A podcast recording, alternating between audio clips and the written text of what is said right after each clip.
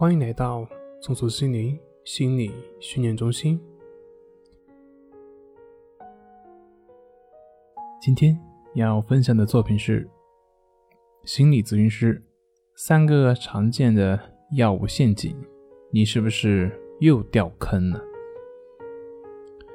很多抑郁症朋友会问到关于药物治疗的问题，是不是可以断药、停药等等这些问题。那么今天做一个汇总，帮助大家来认识药物治疗。对于药物治疗，首先要做的就是进行明确的诊断，之后才说如何去开药，如何调整。也就是说，你的诊断应该是由专业的医院或者是心理机构进行的。如果没有确诊，那么就需要先去确诊，要明确问题。问题都不明确，后面的治疗方案的调整，那都只是碰运气，都非常不严谨。所以，诊断是非常必要的，也是非常重要的。确诊之后呢，医生会根据药物说明书上的适应症，为你选用相关的药品。但是有一部分朋友呢，会在服用一段时间之后。由于没有起到自己想要的那个效果，而会选择放弃。其实啊，任何一种治疗，它的起效，它是都是需要时间的。一般来说呢，抗抑郁药它的起效时间是在两周左右。如果四周后你仍然没有效果，那么你需要和你的开药医生去反馈，看是否需要调整剂量或者是换药。因为每个人对于药物的反应是不同的，所以需要一定的时间来进行尝试和调整。这个在医学上叫做滴定，就是像试管做实验一样，加一点啊，少一点啊，或者换个别的试一试啊，看看哪个效果更好。那么同时呢，药物的副作用也是大家所关心的。那么，对于药物的副作用，主要就是早期的一些胃肠道反应，比如说像恶心啊、反胃啊、呕吐啊、烧心啊、便秘啊等等，有时候还会出现像嗜睡啊、失眠这些表现。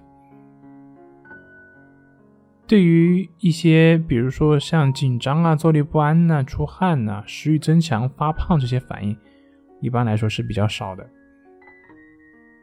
这里面呢。还有一个现象就是药源性焦虑。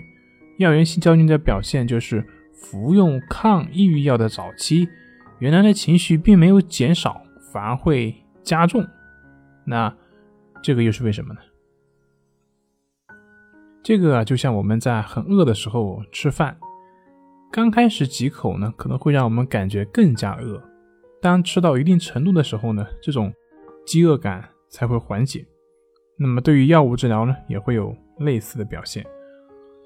一般来说，药源性焦虑呢都是出现在治疗的早期，不会持续太长时间，大概一周之内呢会慢慢的消失。同时呢，医生在开药的时候呢，也会注意避免出现类似的问题，采取不同的药物的搭配，相互抵消这其中的副作用。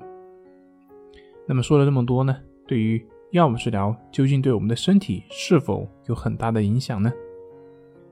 有句这样的话叫做“是药三分毒”，但总的来说呢，药物是通过肝脏代谢之后，对我们其实并不会造成大的影响，所以你也不需要过于担心。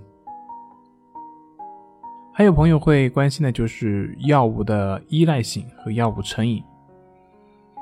如果是纯粹的抗抑郁类药物，那么并不会导致药物成瘾，而如果是一些安定类的药物，比如我们常用的罗拉、艾司唑仑、地西泮、氯硝西泮等等，它是可以形成药物依赖的，因为这些药呢属于抗焦虑药。这类安定类药物就像喝酒一样，你越喝酒，它的酒量会越大，久而久之呢，除了产生生理依赖以外呢，还会产生心理依赖，所以。安定类药物的使用最好不要超过两个月，如果已经超过两个月，那么你有必要去咨询一下医生，看是否需要调整。最后也是非常重要的一个重点就是我们要遵医嘱，不要擅自停药。药物治疗在疾病的不同阶段会有各自的特点和注意事项。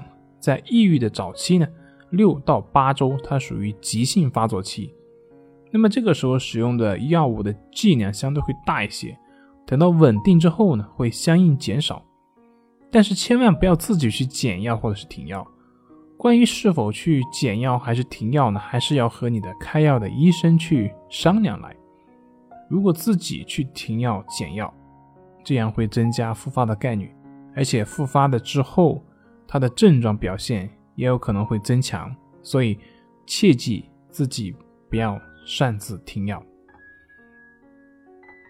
大家常见的关心的问题，相信上面已经讲的比较全面了。还有一点就是关于药物治疗和心理治疗的关系，很多朋友会问：那么参加我们的心理调整是不是可以不用吃药呢？其实药物调整和心理调整它们是不冲突的。